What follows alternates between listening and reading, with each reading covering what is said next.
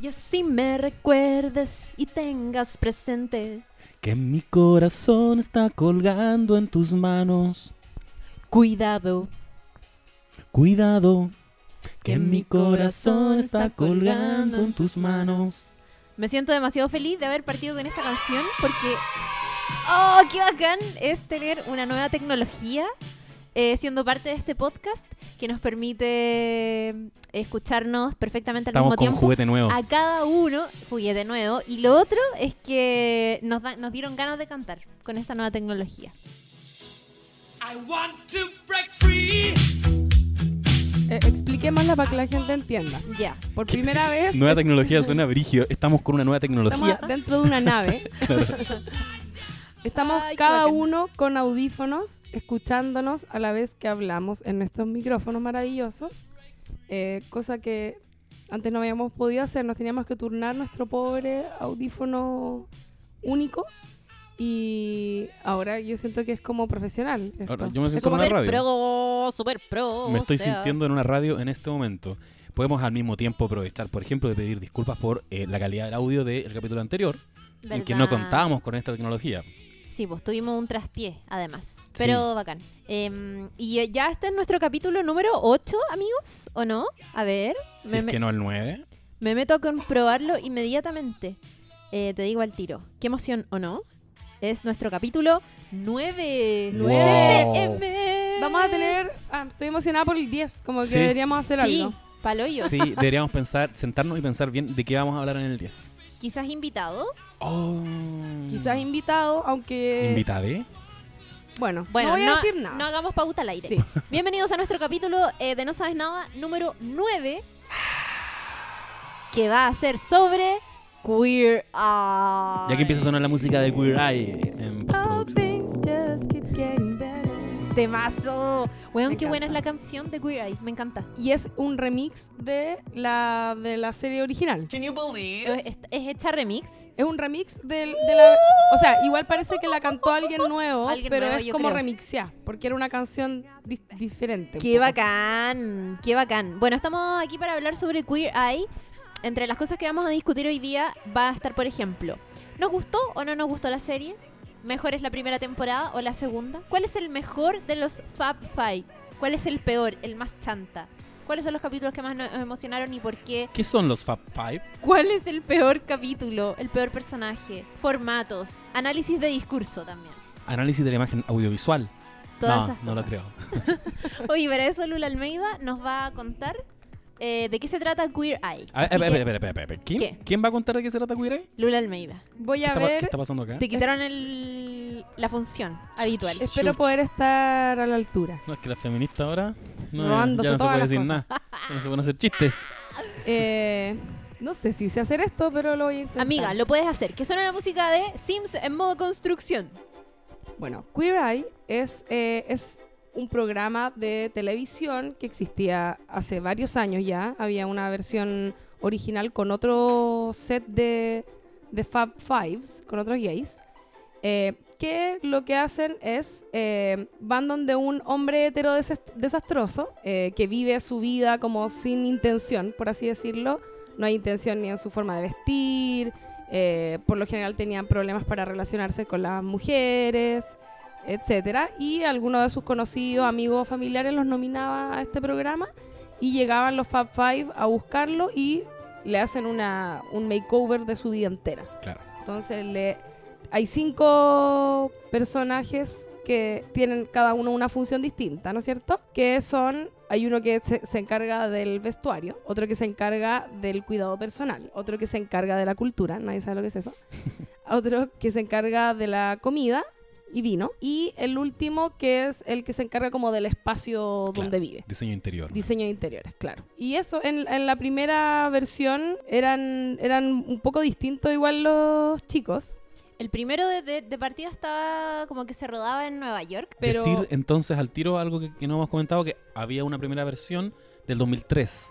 Y ahora lo que hizo Netflix fue hacer un remake, Hizo ¿no? un remake. El, la anterior se llamaba Queer Eye for the Straight Guy, Claro. que era el nombre entero. Era como ojo queer para el hombre hetero y eran eran cinco gallos como super tela gays pero tenía tenía mm, había había algo muy curioso ahí yo siento que era como no nos no eran hiper gays como que había solo uno que era como la loca casi ¿cachai? que era como un guan como súper así como que se vestía todo el día de rosado y era como el que echaba la talla como el más divertido y todo y, el, y los otros cuatro eran eran gallos como súper eh, normales igual. Como más que- contenidos, como ¿no? más contenidos, como que no llamaban tanto la atención. Y yo creo que ahí había una intención también de que no fueran tan incómodos, entre comillas, estoy diciendo comillas en el aire, para la época. ¿Cachai? Mm. Porque este, este programa salió, yo tengo la impresión, como junto con, con varios otros programas que estaban saliendo en esa época 2003 fue. que tenían eh, que, que tenían la temática gay por primera vez, ¿cachai? Como, eh, no sé, ya estaba Will and Grace, ponte tú, habían programas como, no sé si Queer as Folk, eh, The L Word, como varios programas que ya estaban saliendo con temática gay y dirigidas a un público gay, pero Queer Eye for the Straight Guy en teoría no es para público gay. Era como para que lo vieran cualquier tipo de persona, incluso hombres heteronormales, ¿cachai? Como normales me refiero en el sentido del típico weón, que normalmente no vería un programa así, Claro. ¿cachai? Eh, y pudiera como entender estos tips de, de moda, ¿cachai? Pero ahora, porque igual desde el 2003 a la fecha es brígido como han cambiado las cosas. Han pasado 15 años Sí. y, y de hecho ellos lo dicen en el primer capítulo de, de la nueva versión de Queer Eye, que ahora es Queer Eye a secas. Claro. eh, ellos dicen como en la primera versión del programa la lucha era por la tolerancia y en esta nueva versión la lucha es por la aceptación. Y eso es súper significativo igual porque te habla de efectivamente cómo han cambiado las cosas, que ya no es como, hoy la novedad, mira estos gays, pueden caernos bien los gays como porque son simpáticos y se preocupan de nosotros, como una cosa así me imagino, sino que ahora es como estamos totalmente integrados en la sociedad y eh, que, que también la gente entienda que somos una persona igual que cualquier otra y tampoco es como el estereotipo del gay, sino que somos profesionales, ¿cachai? Como... Claro. Sí. Bueno, ahora hay cinco nuevos Fab Five, que es como se denomina a este grupo de eh, cinco hombres gays, cada uno eh, con una especialidad distinta, como decía la Lula, uno de grooming, otro de diseño de interiores, otro que es de cultura, que ya podemos discutir como por qué la sección de Caramo Brown es cultura, si en realidad como quizás es otra cosa. Em, y lo que se repite, o sea, bueno, esta nueva temporada partió eh, y se extendió, de hecho, durante todas las temporadas, en Atlanta, Georgia, que es básicamente ir, o sea, salir de una gran ciudad para irse a otra ciudad que normalmente nosotros, que somos consumidores de cultura gringa, no, no tenemos tan familiarizados. Sí. Salvo ahora, puta, justo se dio la coincidencia de que Atlanta también sucede en Atlanta. Eh, ¿Qué está pasando? Porque toda la gente va a rodar Atlanta. La cagó. Y también eh, podríamos discutir eso. Y, mm, y bueno, la serie, esta, este remake se estrenó ahora en el verano. Ahora, eh, extraordinariamente, salió una segunda temporada con menos de un año de diferencia La cagó, pero fue al tiro. al tiro, al tiro. Y yo creo que eso quizás tuvo que ver con que la primera temporada fue muy exitosa.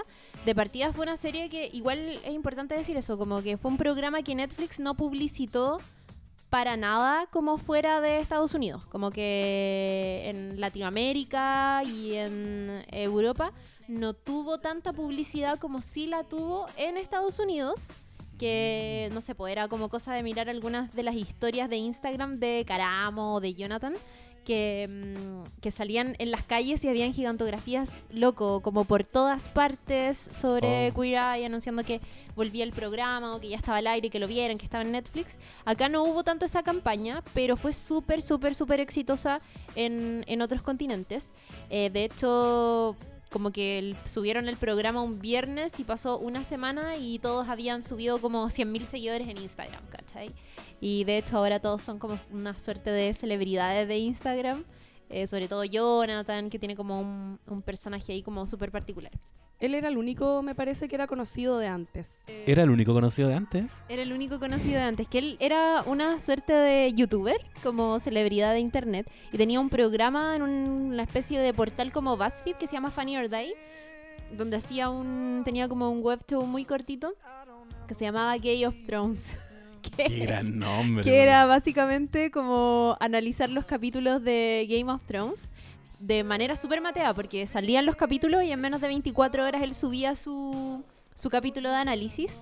eh, y puta, era muy como al estilo de, de, de Jonathan, pues como poniéndole nombre a los personajes, como que de hecho eh, Grey Worm era Baby Barack Obama, o Daenerys era Cristina Aguilera, ¿cachai?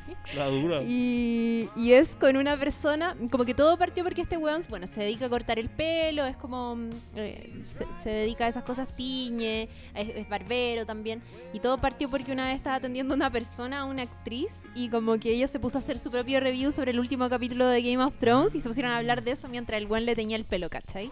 Y encontró que era tan bueno como la idea de hacer esa wea que empezó a replicarlo con varios invitados. Entonces cada capítulo de Game of Thrones es con una persona sentada en su sillón frente a un espejo y el weón haciéndole como algo y van comentando el capítulo. Qué bacán, porque Muy- te habla como de lo cotidiano y lo común que era cuando, después de Game of Thrones, serie que aquí a todos nos gusta mucho, Sí, comentarlo como en ese tipo de instancias. claro. Por lo, masi- lo masiva que es. Paloyo, paloyo. Y lo que más yo creo te habla también es que, que en el fondo Jonathan tiene una personalidad demasiado bacán y él es muy chistoso. De hecho, él es muy amigo, me parece, de Margaret Cho, de la comediante.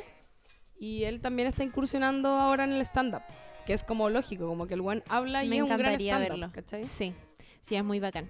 Em, el resto de personas era, bueno, sí, bueno, Caramo también había tenido su, su pequeña eh, aparición en TV. Este bueno estuvo en un reality show de MTV que se llamaba The Real World, ¿Ustedes en alcanzaron el alguna capítulo de? Filadelfia. Yo no vi nunca, ¿Nunca viste Caramo. The Real World? No, nunca vi The Real World. Ningún capítulo. Lo cachaba perfecto, Ah, claro, tengo que haber como visto algún capítulo, pero nunca lo seguí, como que nunca lo Sí, digerí yo tan lo bien. mismo. Eh, y, el, y Caramo fue parte del capítulo, o sea, del... De del- Filadelfia. de Filadelfia. Creo que fue el primer Claro. negro en, en un Real World. Sí, po, Me fue súper Era controvertido. ¿Y de afroamericano. qué se trata Real World? The Real World era un reality show que consistía en que agarraban a un montón de personas con personalidades interesantes y las encerraban en una casa en alguna ciudad de Estados Unidos que iban... eh, cada, cada temporada eran en una ciudad distinta. Entonces era The Real World Filadelfia, The Ah, Real World verdad. Seattle, ¿cachai? Como así. Y era muy entretenido. Era, Qué eran, bacán. eran buenas súper locos, lo- sí. carreteaban N, como... Y, y metía ahí... De hecho, así era la empezada, ¿no se acuerdan? Como... ¿Qué pasa cuando metes a cinco extraños eh, a vivir en una casa? Como que tenías esa Que es como la premisa del formato reality, básicamente. Pero, pero era como la- el, el comienzo, como la intro, tenía. es- era. Era como el. eh, la- como el comienzo icónico del, del reality era ese, ¿cachai? Era. Lo decían como todos los participantes decían una partecita de esa. Ah, ya. de una oración que, que decía algo así, no me acuerdo cómo era, pero era como. Esto es lo que pasa cuando metes a cinco extraños o diez, no sé cuántos eran, a vivir en una casa y. No sé, esto es el mundo real. De ahí proviene Caramo. De ahí viene Sí. Caramo. Caramo. Él- Que esa era- fue como su participación. Y era nada que ver, ¿has visto fotos? sí, he no visto era, no fotos, era pero como es ahora. ya, he visto fotos, pero nunca lo vi a él participando. No sé si Ah, el ya. weón era como el fiestero o el intelectual, no sé qué perfil tenía dentro del programa, ¿cachai? ¿Sabes que no me acuerdo? Yo nunca lo vi, pero sí he visto fotos y bueno, sí, partiendo porque No era el hermoso que es hoy. no era tan brillante.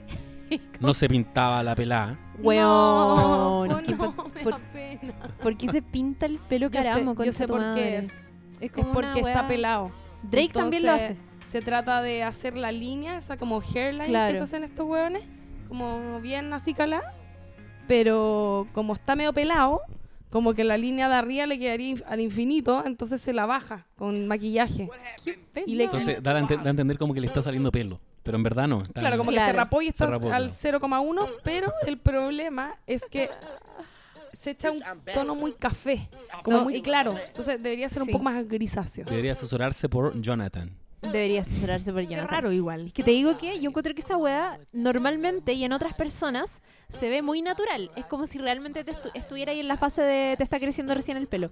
Pero Caramo usa un color, claro, muy café o, o es demasiado marcado que se ve demasiado falso. Se ve Sobre raro. Yo no me habría dado temporada. cuenta en todo caso si ustedes no me lo comentan. Lo hablamos en el capítulo pasado como, Sí. off- como fuera de aire, como weón, ¿cachai Ah. que Caramo se tenía el pelo? ¿Qué weá? Igual eso, sí, en la segunda temporada se le notaba más, en la primera no tanto. Me cae bacán Caramo en todo caso. Caramo es un bacán. Me cae muy bien. Me cae bacán Caramo, Caramo. Me cae bien Jonathan. ¿Cuál es tu favorito? Ya, yo creo que lo que te comentaba también antes, que mm, Jonathan hoy día me cae muy bien, porque siento que es el que conecta más con los participantes Sí. del programa, pero es como un gusto adquirido, porque al principio eh, me saturaba un poco, encontraba que también era muy consciente de lo chistoso que era y lo ingenioso que era, y como más hiperventilado que los demás, eh, pero con el tiempo, al final te quedáis con eso. ¿Cuál de ellos es el que realmente está conectando con el participante? Y siento que hay algunos que a veces son un poquito más distantes. Y este Sí. one es como súper cariñoso. Es que, es que yo creo que cuando, de- cuando hicieron este nuevo casting, me imagino, eh, sabían que esa era la ficha fuerte. Esa, Claro. esa era la carta más potente que tenían, que era Jonathan. Entonces como que en él descansaban, sobre todo al comienzo, todo, el- todo, el, todo como la animación, por así decirlo, del, de este programa. ¿Cachai? Como que recaía en él. Él, él estaba a cargo de... de Llevaba la animarlo, de ponerle comedia, de ponerle eh, más juego, como ser más locos, que eso es como, eso era, es, es parte importante como del concepto del programa, que es que estos cinco gays vienen a revolucionarte la vida, Sí. ¿cachai? Entonces, él, yo siento que él estaba muy a cargo de eso. Ahora, a mí también me pasó que al principio, como no lo conocía, en el primer capítulo, decía como, ¿qué onda este? Como está actuando, como que no entendía que fuera tan... Ay, a mí me cayó bien al toque, Porque, weón. porque habla como. Tiene esa weá que habla como mina hueca, ¿cachai? Sí. Gringa. Y, y era como, ¿qué onda? Como que no enten- como que no me. Aparte, como que su cara no me hacía como clic con esa forma de su personalidad. Mm, Pero, pero ahora que lo cacho más, yo escucho su podcast y todo, el weón es un avanzado. Onda, ese weón está en otro nivel. Como Sí. que la cagó que eso que decís tú, que como que conecta mejor con los personajes, es porque el weón emocionalmente está muy trabajado, se nota, está como, como que se nota que cada aspecto de su vida lo tiene muy pensado, no sé si resuelto, pero como que reflexiona en... Como que viene de vuelta. De Viene hecho, súper de vuelta. Es muy weá. inteligente emocionalmente. Y eso se ve caleta en el capítulo, bueno, en el primero, que a mi juicio es el mejor capítulo de toda la. eh, o sea, de, de las dos temporadas de Queer Eye. Eh, es una persona que tiene tanta inteligencia emocional que logra conectar con participantes que son muy distintos a el weón, ¿cachai? sí. Y esa wea también se ve en el podcast que tiene, que se llama, para los que no, no lo conocen o no lo han escuchado, yo le recomiendo Paloyo, que se llama Getting Curious with eh, Jonathan Van Ness. Tiene, lo lleva haciendo como desde el 2015 y ahora que volvió con el programa y como que volvió a reflotar su popularidad, eh, ha seguido haciendo más capítulos, ¿cachai? Y el weón tiene un capítulo que es con Caramo y tiene otro que es con Tan. Y, weón, la cagó cómo le saca el rollo a Tan, que es un weón Mm. muy serio. Lo hablábamos con la Lula, me decía como, weón, yo tengo cachado que Tan es medio pesado. Efectivamente, Tan tiene ese perfil que es más distante, es más como, yo acá soy el de la moda y te voy a aconsejar y tienes que hacerme caso, como que es, es de los que menos conecta con los participantes, salvo en el capítulo de Skyler, pero no, no es como tan sentimental. es como lo opuesto a Jonathan en muchas cosas. En muchas es cosas, contenido. sí. Si al final la gracia que tiene Jonathan de por qué es tan inteligente emocionalmente, eso eh, a él le permite ser muy vulnerable, como permitirse ser vulnerable.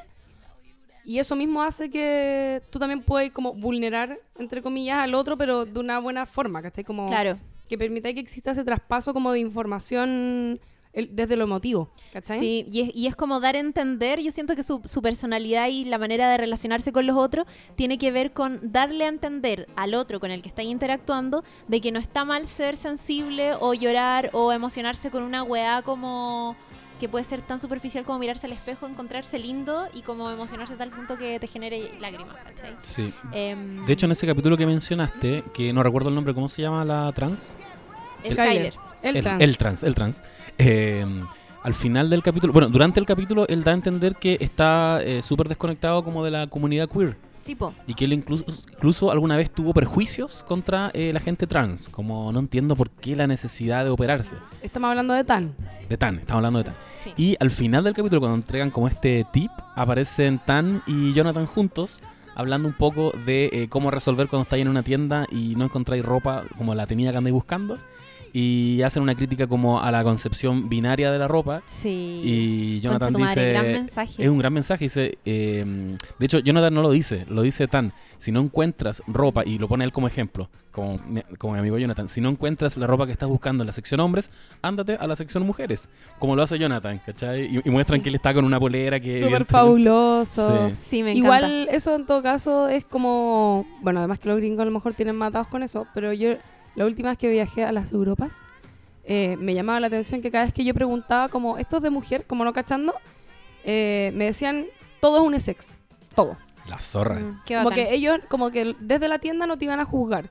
Y demás, pues tú salías en la calle y como que, bueno, igual la calle están cada vez más así también en Santiago por lo menos, pero también tú salías en la calle y como que hueones así como gay, claramente, con carteritas así como Sí. muy de diseñador, ¿cachai? Como que ya la hueá muy superada. Pero tú caché que eso es tremendamente relevante que nosotros estamos acostumbrados a entrar a una tienda e irnos a la sección Sí, po. donde vamos a encontrar la ropa que es para nosotros porque somos hombres o somos mujeres. Es que en el caso de los hombres es más cuático. Yo creo que las minas tenemos más permiso para jugar a veces con eso.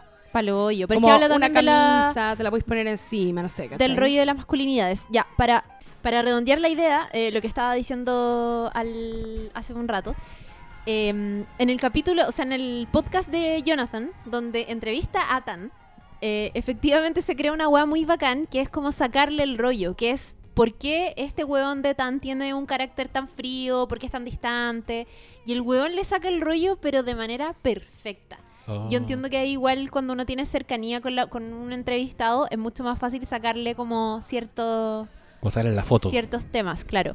Pero mm, eh, queda muy en evidencia, siento, de su habilidad social para empatizar y para poder mantener una conversación como alejado de la superficie, ¿cachai? Como metiéndose en la historia de este weón que de hecho eh, es pakistaní, creo. Es mu- era, era muy o- cuática la historia porque él, Sí, po. claro, su familia es de Pakistán y él no- parece que había, no sé si había alcanzado realmente a vivir allá.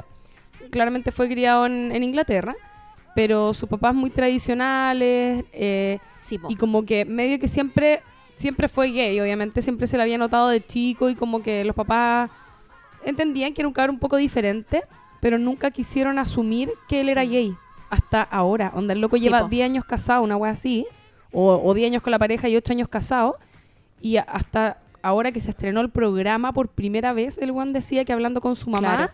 habían, habían, le habían reconocido a su pareja, como preguntarle, oye, ¿cómo está tu, tu pareja? Tu marido. Tu marido. Sí, po. Eh, era- Fuerte, o sea, con razón fuerte, por eso tan es así, po, ¿cachai? Sí, si al final eso, eso también es muy bonito de los personajes, yo siento que es como, o sea, estas personas reales, ¿cachai? Que es como ver distintos tipos de ser hombre, de ser hombre gay, eh, de ser personas en el mundo, porque también en esta nueva generación intentaron que fuera mucho más multicultural de lo Mm. que era antes. En la, en la primera versión de Queer Eye for- eh, cuando era Queer Eye for the Straight Guy, solo el de la cultura, que era Jay, era latino. Y todos los demás eran blancos, Sí, ¿cachai? y, y era como, oh, hay un latino, como era como la media novedad de que haya una persona que no es como el típico blanco nomás, ¿cachai? Claro. Y acá está Karamo, eh, Tan, que es pakistaní, Sí, eh, Anthony es como de Croacia, una wea así, de no sé dónde. Polonia, Polonia. Polonia, sí. Sí. ¿Cachai? Bueno, Polonia. eh, y, y criado en Canadá. Pero igual el weón, como que son súper diversos en muchos sentidos, ¿cachai? Tenía Sí. a Jonathan, que es como. Puta, el weón más abierto a todo, como que no tiene ningún problema con lo que decíamos, como de vestirse con ropa de mujer a veces. Yo es el más fuerte, como diría la prima. Yo para mí es el mejor de todos. El, El mejor, de todos. sí. Y por favor escuchen su podcast y escuchen el capítulo, que siempre lo digo, el capítulo donde el weón se invita a una antropóloga para eh, deliberar, e- exponer, analizar algunas pinturas y cosas del Renacimiento y determinar cuál es la Beyoncé, Adele y Celine Dion, parece, del Renacimiento, con una antropóloga. La zorra. No, Es la zorra. grande. Bueno, De- escúchenlo. De hecho, el, Getting po- curious. el podcast es muy bacán porque es como, si lo pensáis, hay temas que no son tan entretenidos. Él es muy entretenido y los hace entretenido, pero porque tú el primer capítulo que tiene el podcast es cuál es la diferencia entre los chiitas y los otros que no me acuerdo cómo se llaman y por qué se pelean. Onda, como el one en media hora lo que pretende es entender algo que él no sabe Claro. y de verdad, como algo que de verdad él no sabe. Se Onda, habla de Brexit, de Claro. caleta de weas. Es- Qué buena. No, sí, es Bueno, heavy. es bacán. Es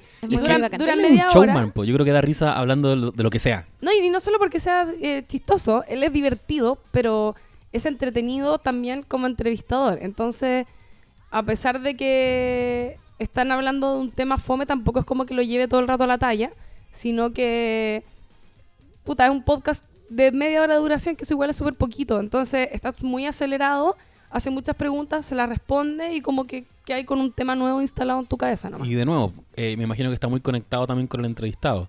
Que yo encuentro que en, el formato entrevista esa agua es clave.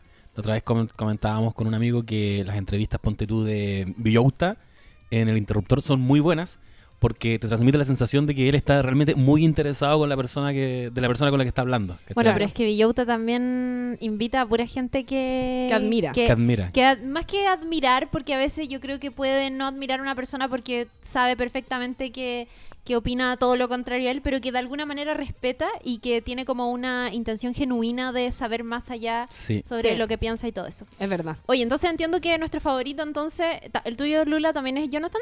de Sí, yo, necesito ser amiga de Jonathan. Como, no de onda de Yo creo verdad. que todos sentimos un Ne- poco necesito conocerlo y como pasar una tarde con él. Ya, ¿y Ver Game of Thrones con él. quién Claro. es el peor? El que nos cae más mal.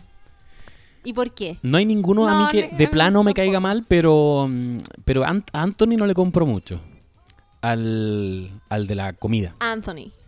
Sí, Sí. Anthony, Anthony. Como que siento que él de pronto no está tan involucrado con los participantes. Muy cara bonita. Aparte del dato que tú diste el otro día, que no sé si lo chequeamos, que parece que él no es chef. La Lula Ah, parece no. que dijo ¿O tú eso. Yo eso? investigué porque claramente Anthony es el que más guatea. O sea, Sí. yo creo que de los cinco hay varios que son bien talentosos en lo que hacen. Jonathan es talentoso, pero, pero más allá de su talento con las tijeras, obviamente hay un tema de su personalidad, con su personalidad. Eh, el más talentoso es Bobby, yo siento. Lejos. Y se nota porque también es el menos mino, Es mi es segundo el favorito. menos, el menos carismático, Mm. pero él hace muy bien la pega. Sí. Que se nota más en la primera temporada porque al parecer tenían más presupuesto, más tiempo. Yo, yo no sé en qué momento grabaron esa segunda te- eh, temporada. Yo encontré que lo hizo súper bien en la segunda igual. Sí, pero no. de hecho, si ¿sabéis qué? Yo encuentro que Bobby subió notoriamente en la segunda temporada. Pero, pero de personalidad. De, sí, como que porque su- le dieron más protagonismo. po. Y eso eh, eh, me tiene considerándolo hoy en día como el segundo mejor. A mí me encanta, pero, pero fíjate, es que yo hoy día preparándome para grabar. Te pusiste a ver los capítulos vi, de do- vi los dos primeros capítulos y vi y como que hizo una revisión de como el Ujú. antes y el después y un par de cosas de otros capítulos más. Y en los dos primeros capítulos, Bobby se las manda acuático. De hecho, Sí. en todos los primeros capítulos de la primera temporada. Es, onda, realmente el weón se nota que hay más plata, ¿cachai? Y, y onda, puta, se hace cargo de unos lugares como grandes además, ¿cachai? Y los deja así filete. Eh, por otro lado, Caramo es demasiado mino y es bueno en lo que hace, pero es verdad que ese, ese, ese tema de cultura es como que no tiene mucho sentido, pero eso es- siempre fue un poco así. En la primera versión del programa, también el que decía yo que era el latino, era como cultura y al final lo que el weón hacía era que era como el que organizaba un poco cómo iba a ser el, el evento Final. final Sí. en el sentido de que por lo general era como eh, ir a una cita con alguien, entonces era como, ya, mira, a ella le gusta el cine, entonces tú la vas a llevar al cine, y como que la hablaba un rato y era cualquier wea al final igual, ¿cachai? Tenía más que ver con eso, como con actividades que, que podía hacer el weón, Estaba más claro su rol. cosas así. Pero en este caso, Caramo, como estamos en otra era, ¿cachai? Y hay como redes sociales y full wea, él es como, tiene como más un rol como de coach, como Sí. de vida y, y- y tiene mucho de psicología, yo siento como en los consejos que da, es como que trata de sacarle el rollo a los hueones como más in- en- interno y en ese sentido siento que hace algo parecido a lo de, es parecido a Jonathan eh, como en su propia vulnerabilidad, como en expo- eh, es más viejo, además Caramo el más mayor de todos me parece, entonces como más, como que también viene un poco más de vuelta, esa es mi Sí. impresión. Y, ¿A ti no te gustó Anthony? eh, no sé si no me gustó, pero a ratos es el que le compro menos, ¿cachai?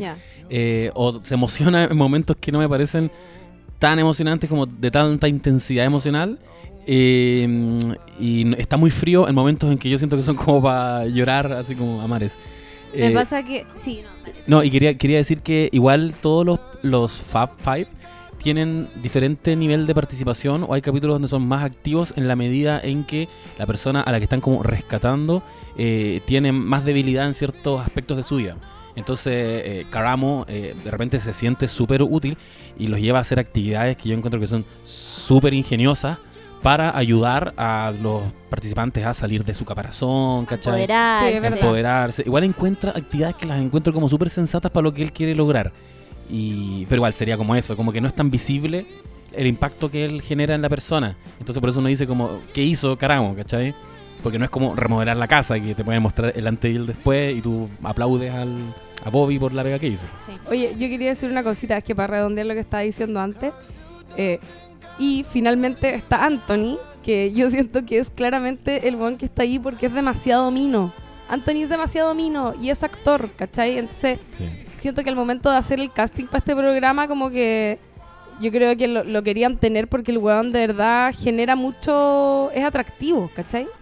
Y eh, no, efectivamente no es cocinero, pero sí parece que trabajó como de chef personal, según Wikipedia al menos, para un weón. Como que le cocinaba cosas. Entonces como que yo me imagino que el weón tenía algún feeling con la comida, pero además seguro le tienen que haber hecho como un par de clases express antes de hacer el programa y todo. Claro, tiene Como un- nociones Un igual. coaching para que Nociones no- básicas. no, diera la básicas, cacha. Como saltear la lechuga, por ejemplo. Estoy súper de acuerdo con lo que decía la Lula, que Anthony está, yo creo que a todos nos queda la sensación de que Anthony está en el programa porque es muy mino y es muy hondero y es como medio hipster, como medio alternativo. Pero sí me pasa que no he logrado comprarme la idea de que la alimentación está siendo realmente relevante para cada uno de los participantes. sí. Y como que le- les cambia en algún sentido su como nueva manera de vivir, ¿cachai? Eh, quizás eso puede tener que ver con, con que el espacio que tiene Anthony en el programa es muy acotado o más bien también con el hecho de que lo que les enseña a preparar tampoco son grandes cosas, como Sí. que han hecho unas hueas con palta y pan que han sido demasiado sencillas. Eh, y uno se queda con la sensación de que, claro, lo que les está enseñando no es para nada relevante al lado de, no sé, el coaching que les hace Caramo o las cosas, el medio cambio de hogar que les hace Bobby, ¿cachai? Yo creo que Eh, eso... me pasa eso con Anthony.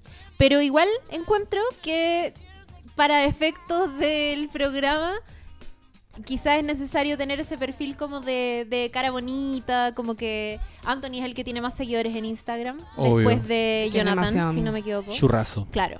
Y sirve como enganche visual igual, pues sí. Pero ojo, yo creo que eso de la comida que es cierto, o sea, como que deja mucho que desear realmente. Saltea una lechuga, weón. No, y es como Me cortar un pedazo para palta. Pero es que Sí. yo creo que eso es porque los gringos realmente no cocinan nada. Yo creo que Seguro. se- hay cachado esas fotos como de naranjas peladas envueltas en una hueá plástica. Sí. Los guanes son así, como que de verdad no cocinan. Onda, comen comida congelada o, o comida comprada como de comida rápida. Eh, es, es algo muy común eso. No es, no es como cuando uno lo ve en una película, no es solo como, como, oh, mira, este personaje particularmente se alimenta mal. No, como que los locos de verdad hacen esa wea. Entonces yo creo que para ellos como hacer unas tostas con palta molía es una wea gourmet. ¿Cachai? Claro, pero igual siento que no logran darle la relevancia que quizás debe tener en el programa el hecho de que ellos sean capaces de prepararse su propia comida o de prepararle a sus, no sé, invitados o a su propia familia. Como que eso siento que está un poco cojo. Sí, Sí. o sea, tener buenos hábitos alimenticios evidentemente es súper importante para el cambio muy importante. que ellos quieren generar, pero siento que es donde más se visibiliza que es poquito tiempo, una semana. Mm. Porque yo creo que tenéis que estar sistemáticamente cocinándote bien todos los días durante, no sé, un año para decir que efectivamente esta persona está como ordenando sus hábitos alimenticios. No, y tampoco como que les va a hacer una dieta como ya de ahora en Sí, adelante ah, ah, desayuna y eso. Sí, de hecho hay casos en que como que encuentra un plato que genera algo emocionalmente del participante porque es lo que le cocinaba la mamá o la abuela, pero son cuestiones súper grasientas y súper poco sanas, pues, ¿cachai? O sea, Sí, la weá de los completos. O sea, como Sí. que tienen, tienen, es que yo insisto, es una weá, yo creo que, que tiene que ver con la, con lo cultural, ¿cachai? Pero lo que sí me he fijado es como que, que cuando tú en la primera versión del programa era mucho más bacán. El, el loco que hacía la cocina. Era como un poco más pro, yo siento. Ya. Acá es como que trata de hacer algo que el weón pueda hacerse para picar. ¿Hay que estado? Siempre es como Sí. un picoteo nomás, Como el snack. como el Sí. snack Que va a servir para eh, recibir a los invitados Claro. después. Como Sí. que eso también. y fin. Y como que ahí queda, no es Sí. como ya mira, y cuando queráis mañana te levantas y tengas No. hambre en vez de comer las mierdas que comí siempre hasta esto. No, Obvio. como que no se pasan para ese lado. Yo creo que no les dura nada el hábito alimenticio. Yo creo que también no les fuera nada. Por último, la ropa, ya le cambiaron toda la ropa del closet. Tiene, tenías que Sí. hacerse durante un tiempo. La casa quedó ya distinta. Es cuestión de que los- la sepan ordenar, mantener como con esa organización. Pero la comida es difícil. Y además que es como el plato que les enseña. No es como te voy a enseñar a hacer un menú para toda la semana. ¿cachai? Claro, sí es verdad. Puta, y con respecto a Caramo, eh, también eh, está súper discutible el hecho de que su área sea cultura, pero me parece que también la pega que él hace en el programa tiene que ver con una de las nuevas grandes premisas que tiene la, este como remake de Queer Eye, que tiene que ver con el tema de la aceptación. Como de entender que, no sé, hombres gay, como qué maravilloso sería el mundo si es que los hombres gays se pudieran relacionar a diario y de manera como súper efectiva y cercana con hombres heterosexuales. Como que muchas veces hay una barrera de Sí. puta de culturales, em, que tienen que ver obviamente con machismo y no sé, con un montón de cosas. Em, y que siento que esa premisa la sueltan en el capítulo del policía, del Sí. segunda tem- eh, o sea, primera temporada, creo que es segundo capítulo, donde van a la casa de un policía súper facho, donde de hecho van en el camino como a la casa y los para un Paco y Caramo como que se desfigura. Es fuerte y- esa Oh, escena. es muy fuerte. Es muy fuerte. Lo- hoy día lo, lo vi. ¿Lo viste de sí. nuevo? Es efectivamente. Bueno, el, el Caramo se desfigura para el pico. eh, y después, hacia el final del, del capítulo, mantiene una conversación con este policía y le dice como. Le, le tira todo el rollo, po, Sí. ¿cachai? Y logran empatizar entre los dos. Que a algunos yo he escuchado que igual les pareció un poco mucho o como muy forzado. eh, pero sí, Caramo se tira la idea de que, ya, bueno, esta conversación que estamos teniendo no va a cambiar ni cagando el mundo, pero sí puede abrir ciertos espacios como para reflexionar, ¿cachai? Y qué importante es que esas reflexiones se den en un programa de televisión. Por eso me parece que Caramo es importante. Pero también encuentro que ha tenido sus traspiés gigantes, como, ponte- o sea, es que, es que, es que yo en verdad lo amo también, ¿cachai? Y lo Me cae muy caleta. bien. sí. Es bacán, este buen tiene como una fundación, es súper activista y todo. Em, pero sí me cargó, weón, me cargó así, pero ya no me puedo haber cargado más el capítulo donde van, segunda temporada, donde van a la casa de este weón que es como mitómano, que había terminado Sí. la temporada, y lo lleva en un momento a un detector de mentiras. Oh, sí, qué raro Esa eso. weá fue demasiado espectacular, como muy por el afán del espectáculo. Y el weón ya le pasa la- las preguntas del detector de mentiras, después como que lo acerca a un sillón y va el, el analista de la máquina o no sé, como a decirle, estas son las preguntas que marcaron como correctamente y esas son las que estaba mintiendo para que las analicen. Y Caramo le muestra el papel y, y como que le dice, bueno, acá están tus respuestas y la weá, y como que después rompe el papel. Sí. Es como. ¿No te gustó eso? No, weón, no me Sí, gustó. es verdad que fue como mush. Mucho. Es como allá. Mucho, allá. mucho. Es que en ese capítulo le dieron duro al participante, yo encuentro. Está bien, me cayó como el hoyo. Era un Peor capítulo de mentiroso. todo. Pero como que se notó que... Mira, aquí quiero decir una cosa que he sentido con Queer Eye. Que en la primera temporada estaban mucho más apegados a un formato y una estructura que yo tiendo a creer que es la original, que un poco es demostrémosle nosotros, como nosotros, nosotros eh, a un hétero, yo creo que es importante eso, que sea un hétero que está como súper abandonado, que él mismo sea abandonado en muchos aspectos de su vida, que preocuparse de tu aspecto, querer ordenar tu vida, no te hace necesariamente como eh, menos hombre. Sí. ¿Cachai? Eh, y creo que en la temporada 2 quisieron como... Es muy Netflix esto, como una gran temporada 1 y una temporada 2 donde quieren como explorar nuevos ambientes, quieren explorar nuevas ideas y terminan un poco traicionando el formato y no les funciona tanto. Y creo que eh, en ese caso quisieron como encontrar, así como estoy haciendo una teoría muy al voleo, como un personaje más antagónico. Porque te lo presentan desde como la sinopsis del capítulo como un mentiroso que no tiene trabajo. Sí. Lo dejan súper mal. Sí. Y Verdad. ¿cómo se llama el de el que el diseño de interiores? El- Bobby. Ya, y Bobby también, como que dice, yo siempre eh, dejo que ellos descansen durante una semana, pero esta vez no, él tiene que venir y tiene que ordenar y tiene que ser parte de esto. Y bueno, siento que demasiado duros con él. Como que ese capítulo, lo, lo- el guionista era el de Mil Maneras de Morir. Una wea Claro, Este estúpido. ¿hay que obvio que sí. juegón que odia a sus personajes. claro. Sí, igual es verdad. Y de hecho, la- lo conversábamos también antes de empezar el podcast, que es demasiado evidente la diferencia entre la primera y la segunda temporada. Con una primera temporada do- donde había mucha emotividad, donde todos los personajes eran súper queribles, donde tú lograbas, y no sé si reflejarte, pero puta, empatizar con un pastor o con un Sí. viejo de 70 que todavía ama a su esposa de la que se divorció, ¿cachai? No sé. Tenía Eh, 56. Me encanta ese caballero. no Un sé, viejo de ya- 90. Pero eso es heavy, es que es heavy Sí. porque Sí. efectivamente ese era como un viejito, Sí. Pero era no era tan viejito, era un guan que estaba cagado por dentro, así. Real, real. Y en la segunda temporada me parece que esa emotividad se perdió.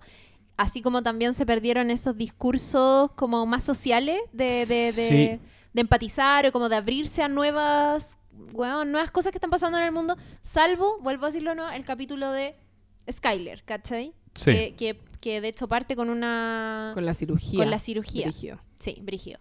Pero sí me pasó que la segunda temporada, puta, no me gustó tanto, no la disfruté tanto y por Y- eso mismo. Y más encima al alcalde lo dejaban feo cuando el guan era mino con barba. Me cargó. ¿Qué pasó ahí, que le Jonathan? sacaran- me cargó que le sacaran la barba. No, muy cuático. Me cargó que le sacaran la barba. Digámoslo, digámoslo. Él resuelve todo sacando la barba. Pero no, A en, todos les saca la barba y es como. No en el, pero en la primera temporada no. Al, al viejo este lo dejaba con barba. ¿Verdad? Sí, es lo que dejó tenía con como barba. lupus. Tenía entonces- lupus. Y al, y al, ca- al, al que también tenía un pelo maravilloso, ese que era como, in- como medio indio, Segundo capítulo, sí. que eh, yo lo encontraba súper mino todo esto. Sí. A ese loco, que también lo dejaba medio como medio con pinta de viejito cuando el weón igual tenía su man bun y todas esas cosas, pero también le dejaba un poco de barba. Mm. Como que no se iban Ah, a ya. volar con Sí, la barba, como que después se empezó a No, volver loco. me cargó que le sacara la barba, la barba al alcalde hipster porque uno de sus sellos era como, este es un weón como el, el alcalde hipster, po, weón. Era su Sí, sello que, te- que tuviera barba. Lo higienizó. Lo higienizó demasiado, lo dejó Sí. como José Antonio Cast, weón. Me Luego con una pinte pánfilo. Sí. Impactante. Sí. Impactante. No me Sí. gustó eso para nada. Oye, Para nada, para nada. em, igual yo también, que se, me, se me había olvidado decirlo antes, quería comentarlo al, al comienzo cuando hablamos del, de cómo, cómo era la, la- la primera versión del programa un poco versus esta y cuáles son los cambios que han, que han habido, porque eh, más allá de, de lo, de lo que decía yo como de la premisa, eh, también obviamente hubo una diversificación en los, en los gays, ¿no es cierto? En los Fab Five. Pero también eh, los tipos de casos que toman son distintos, porque antes eran solo, efectivamente eran solo gays, o sea, perdón, heteros, ¿cachai? Heteros para la cagada. Y en esta nueva versión hay un gay en la primera temporada, Sí. hay un hay centros comunitarios en las dos. En, la- en el primero está el de los bomberos y en el, y el de la segunda está esta señora que es, Sí. es como una cosa de la iglesia. De una no sé comunidad que se llamaba gay. Sí. Sí, hay eh, también está este chico trans, ¿cachai? Como que está esta mujer, esta señora que va a ligar a la iglesia, pero igual. Entonces es como, encuentro que eso es bacán igual, que se hayan salido como de solo arreglar a hombres heteros, que son como guanes pajeros, no sé, y que, y que se hayan abierto a, a también cambiarle la vida a otro tipo de personas. Y siento que, que ya, eso es un avance, ¿cachai?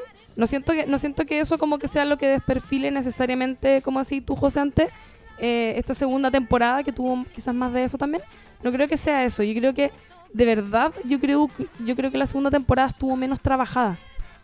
Es imposible sacar una segunda temporada en tan poco tiempo. Mm. Si la sacaron en tan poco tiempo significa que o la tenían hecha de antes Esa era una de las posibilidades. o que la hicieron como express, como para ver qué pasaba, porque le fue muy bien a la primera.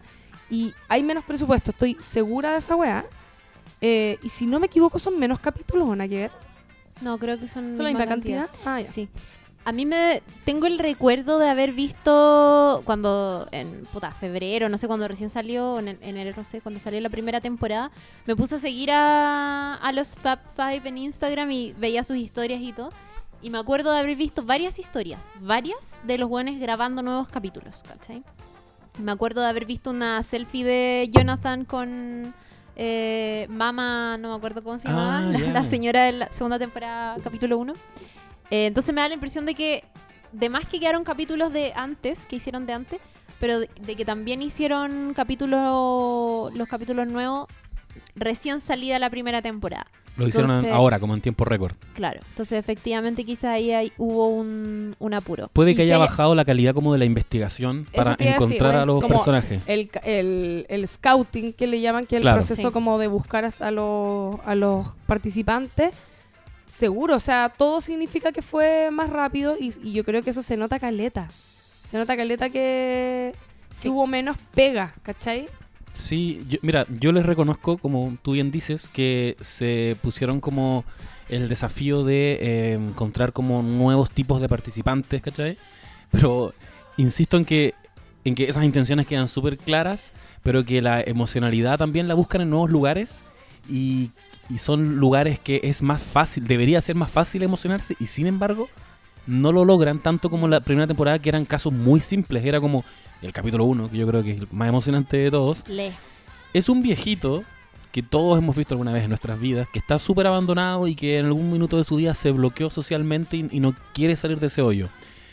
Y solo con eso, y con la premisa de que él también es quizás un poquito más conservador por un tema generacional, verlo eh, abrazando a estos jóvenes gays, ¿cachai? Y llorando con ellos y jugando con ellos, eso te hace llorar.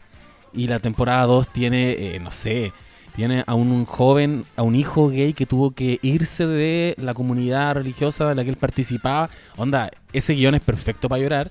Y aún así, en ese caso particular, a mí me pasó que no conecté tanto porque el participante era la mamá que, que en algún minuto lo discriminó a él. Y como que la querían ayudar a ella. Y una de las formas de ayudarla era trayendo a su hijo de vuelta. Y yo todo el rato sentía en ese capítulo que era como, weón, no vuelvas, ¿cachai? Si no te quieren en ese lugar, no te esfuerces en encajar. Y como que, chucha la mamá, ¿cachai? Como que yo empatizaba más con él que, que con ella. Entonces siento que quizás tiene que ver con eso, con que sacaron la temporada más rápido, pero no resolvieron eh, historias que habrían sido muy emocionantes por sí solas. ¿Cachai? Igual, igual el, perdón, el personaje del viejito, el primero que decía ahí, si bien es simple, igual hay, hay un buen personaje, porque es un, era Sí. un weón que, él era el que daba esa emotividad. Ese, ese weón se emocionaba cada vez que los locos hacían un gesto por él. Sí. Porque era un weón que estaba súper abandonado Oh, al final. pobrecito. ¿Cachai? Sí, había una historia de abandono acuática ahí. Eh, y también se, se pegó momentos que yo sentía que, weón, eran. Puta, son tan necesarios como hoy en día, ¿cachai? Como. Me acuerdo de una escena de ese primer capítulo donde está él en el auto con Jonathan y Bobby, creo. Y como que van a elegir camas, ¿cachai? Sí. Y como que él le dice como, bueno, ¿y ustedes están casados? ¿Y cuál de los dos hace de mujer? Y Jonathan le va el carro y le dice como, ah, weón, esa es una concepción muy machista, como no la vuelvas a repetir. Y él como que se caga de la risa y se entiende. Como que eh, eh, encuentro la zorra que se puedan tirar esas weas, que obvio que muchos hombres heterosexuales en el mundo Obvio. la piensan. Y aquí quiero retomar un poco como, quizás hablar un poco de, de las premisas que tiene este programa, que por un lado es, eh, no sé, como pensar que hay un montón de hombres heterosexuales que necesitan ayuda. Después, los hombres gay son mejores en aseo propio, tienen una vida más lujosa, eh, se preocupan más de ellos mismos. Y un tercer aspecto, que es como ya el principal, que es que a través de mejorar estas costumbres de aseo, de, de aspecto, podéis llevar una vida mejor siendo hombre heterosexual. Mm, No sé qué les pasó con eso, como... Claro, como, Como quizás con los estereotipos a como ratos imperativo de- categórico, como que Sí. necesariamente esas tres premisas son así. Sí, igual a ratos lo cuestionaba. Especialmente cuando veía que habían eh, casos donde el participante sentía que tenía una vida bastante resuelta, pero eh, estéticamente había que mejorarlo. Y no veía... Yo siento que los mejores capítulos son cuando tú efectivamente ves que la persona eh, tiene aspectos de su vida muy truncados porque no se está preocupando de sí mismo. Em, pero por ejemplo en el caso de este mexicano que trabajaba en un restaurante, que efectivamente se Que era vestía- papá de... Sí. Como trabaja en un bar. trabajaba en un bar y que se vestía súper mal, comía súper mal, pero me llamó mucho la atención que al comienzo, en la presentación, siendo su pareja la que lo, lo postuló al programa, ella dice que a él le encanta lo salvaje que se ve. Y como que eso la excita y le gustaría a él algún día mirarse al espejo y decir que sexy soy. Eh, pero le gustaba ese aspecto que tenía él al comienzo, ¿cachai? Entonces yo pensaba, en verdad él tiene como su vida bastante resuelta, como que no veo que haya tantos problemas. Y claro, evidentemente al final del programa se va a ver mejor, va, no sé, va a tener mejor tenía, ¿cachai? Mejor aspecto. Pero no sé si eso le va a cambiar tanto la vida a él. Ah, y es más, en ese capítulo también siento que en el desorden que tenían en el departamento, eh, igual había como cierta estética. Como que su cocina tenía colgando muchas ollas en el techo y yo sentía que se veía bonito. Y claro, lo mejoraron, pero es relativo. No sé qué tanto mejoró. Igual, claro, pasa que si uno lo ve quizás con los ojos del 2018, es como, a ver, hombres heteros que no hacen nada por sus vidas, que las minas le hacen toda la weá y más encima llegan cinco gays fabulosos a arreglarle la weá. como, ¿por qué? Onda, Claro. paren, paren de hacerle favores a estos weones. ¿Qué diría, qué Hannah qué diría Hannah Gatsby? Claro, Como, que- ¡ay, qué terrible tu problema! Hombre hetero Sí, privilegiado. Al final, al final es verdad, los mejores capítulos son, son los que un, o los, o los con los que yo más me emocioné al menos, eran los capítulos donde yo veía que los hueones tenían trancas que eran más emocionales, porque tú hay un, hay- había un, no sé si se acuerdan, El gay que quiere salir del closet. ya, ese, ese es cuático, que está muy bueno. Temporada El- 1. de hecho, el, de- el- el loco como indio también era medio pesado y todo, pero ese, ese capítulo yo cuando lo vi la primera vez fue como, ah, este culiao me cayó mal. Y hoy día lo vi de nuevo y me emocioné caleta porque el weón es un weón, yo no me había dado cuenta creo en esa primera vez, pero el weón es- está muy cerrado todo el rato, está como físicamente Sí. lo veis como así, como Negado. brígido y, al- y hacia el final como con, con mucho con mucha dificultad le expresa a los hueones así como loco de verdad gracias y él tiene un rollo como con su familia que se podía identificar tan porque era este loco era ahí bueno al final son persas todos parece los, pa- los pakistaníes también entonces como que tenían una cultura muy parecida y podía entender cuál era el rollo de él con su familia y con su mamá y no sé qué, ¿cachai? Como, a pesar de que el weón quizá era un weón más pesado que no te emocionáis fácilmente, también había un, un buen rollo ahí, ¿cachai? O ponte tú el, el de la... El del que te vivía en la casa de la abuela, esa weá era fantástica. Esa weá era Sí. muy buena. ¿Qué que el weón tenía los sombreros de la abuela abajo de la cama. Y tenía, tenía la, la alfombra era, era verde limón, una weá así impresionante. Y tenía unos bosques de fondo. Como... Y, Sí. y ese Papel loco también mural. tenía un rollo que se le había muerto el papá y habían varios Sí. así que eran como con la pérdida de seres queridos a Sí, veces sí.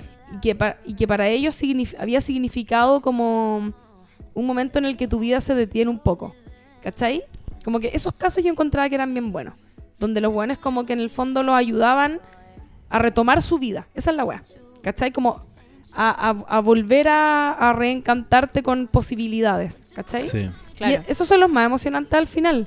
El mismo del, del hipster, ponte tú, del, del alcalde, es como, es súper entretenido, pero también es como que meh, como que no hay tanto Es como ahí. superficial, es como... Como superficial, sí. eh, oye, yo soy el alcalde, entonces necesito verme bien para que me respeten, pero es como... Es que por eso, ¿cachai? Bueno. Que ahí la premisa igual era distinta. Como que Sí. creo que el único rollo más o menos personal, emocional, tenía que ver con que él eh, se sentía que no era respetado por la comunidad. Y que gran parte de eso tenía que ver con el hecho de que él no podía expresarse muy bien en público. Como Claro. que tenía falencias a la hora de hablar sus discursos y todas esas cosas. Y me parece que aunque la, premisa sigue siendo la misma en la primera y en la segunda temporada, como de ir a ayudar a hombres heterosexuales que están cojos en un aspecto emocional o como de empoderamiento con ellos mismos, en su familia o en su pega o no sé, o en la sociedad, eh, la segunda se vuelve más una cosa estética que, que en la primera. Entonces me quedo con la sensación de que en realidad este cambio físico ya es la zorra y todo, en algunos casos, pero no llegáis a emocionarte, pues, weón. No, no, no lográis. El cambio físico tiene que estar muy, muy vinculado a un a algún problema, como decís tú, po, emocional, algo que acarrean, algo que no han resuelto. Exacto. Y que eso físico es una representación de eso, ¿cachai? Y cuando se arreglan físicamente, po, weón. están resolviendo weas brígidas a nivel como... Por eso el del- Primer capítulo de la primera Sí, temporada. Eso. es el Y que la invita a salir. ejemplifica. Y la invita a salir. a Se comprometieron. Y era muy, y era muy tierno ese viejo. Dios mío, voy a llorar si nos acordamos de ese Weón. capítulo. Que era yo, bacán. yo hoy día lo vi de nuevo y lloré. Caleta. No, bacán, bacán, bacán. ese capítulo. Creo que lo- los grandes como cambios que, que se produjeron en la vida real fue que él se comprometió con Abby, que era su ex mujer, y el capítulo de este, el tercer capítulo de la primera temporada de este eh, loco que eh, quería salir del closet con su madrastra, si no me Sí. equivoco. Oh. Se comprometió finalmente o se casó. con el parece. Con el pololo Ah, que. ese que también era muy temporada. bacán. Sí. Ahí también había un rollo interesante. Sí. Que era como, puta, poder, ya no solo contarle a la madrastra que era gay, obviamente. El buen, además creo que el papá se había muerto sin el poder salir del closet con él y eso le pesaba mucho. Y él además vivía, ah, ta- tenía pareja y todo, pero trataba todo el rato de evitar como demostrar que era gay. De no mostrarse gay. Sí. Sí. Entonces ahí también tiene un significado acuático que lleguen cinco gays así full a tu casa y es como te demuestran que está todo bien igual, pues, ¿cachai? Sí, po. Bueno, a todo esto yo, yo, eh, también creo que es importante decir que eh, esta, te- esta nueva versión de Queer Eye eh, ocurre en Georgia, como bien dijimos, que no es cualquier lugar. Ay, Porque sí. antes, efectivamente, lo, lo revisé ahora y efectivamente la- las primeras, eh, las cinco temporadas que hicieron de, de la primera versión de Queer for the Straight Guy eran en Nueva York y los alrededores. Pero ahora lo hicieron en Georgia, que es un estado, puta, del, del centro sur de Estados Unidos, donde hay un tema racial importante, primero porque ahí era donde estaban las las plantaciones de algodón, ¿cachai? Como había mucha esclavitud, me refiero. Fue uno de los estados más afectados con la guerra civil, creo. Hay un montón de rollos. Martin Luther King es de allá, me parece. Ray Charles, como que está todo este tema racial ahí. por- Atlanta, por, por eso ejemplo. Atlanta es así. Por eso, Sí. por eso Atlanta es, es en Atlanta y no es en otro lugar. ¿Cachai? Es porque ahí hay muchos afroamericanos y hay un tema racial muy fuerte porque es uno de los estados más conservadores. ¿Cachai? Entonces, hacer ese programa en Georgia e ir a todos estos lugares, a cinco gays, ¿cachai? Eh, tiene un significado muy cuático. Es como ir a enfrentarles algo y ir a enseñar y como a difundir la palabra, ¿cachai? Sí, po, porque más encima muchas veces son lugares como pueblitos.